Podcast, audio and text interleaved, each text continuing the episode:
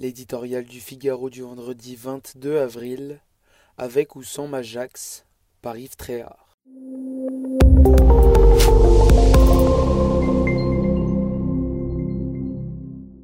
Jamais un débat de l'entre-deux tours de la présidentielle n'avait attiré aussi peu de téléspectateurs.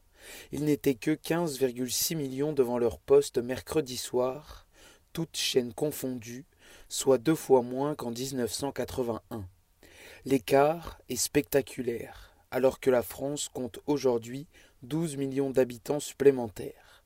Certes, les audiences de l'univers numérique, inexistant il y a 40 ans, ne sont pas prises en compte, mais elles ne combleraient pas la différence, très loin s'en faut. Comme pour l'abstention, cette désertion tient à l'indifférence d'une partie grandissante des Français, qui ne croient plus du tout aux promesses des discours politiques.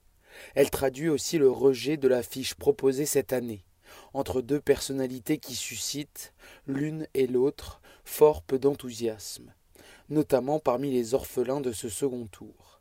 Enfin, fallait-il vraiment s'attendre à une quelconque surprise de ce remake de 2017 Si le face-à-face s'annonçait différent, plus apaisé, dans la forme, tous les instituts de sondage affirmaient que le président candidat, par sa plus grande maîtrise des dossiers, conserverait son avantage, ce qu'il a fait.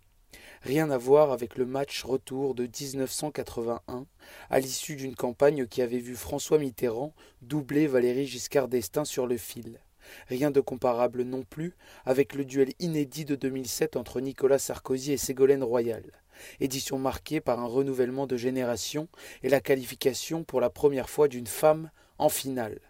Plus de 20 millions de téléspectateurs étaient au rendez-vous, contre 16 millions 12 ans auparavant pour le soporifique débat, sans grand suspense, entre Jacques Chirac et Lionel Jospin. Ce n'est pas un tour de magie de Gérard Majax, redevenu la star d'un soir par la grâce présidentielle, qui réveillera l'intérêt des téléspectateurs pour le débat de l'entre-deux tours.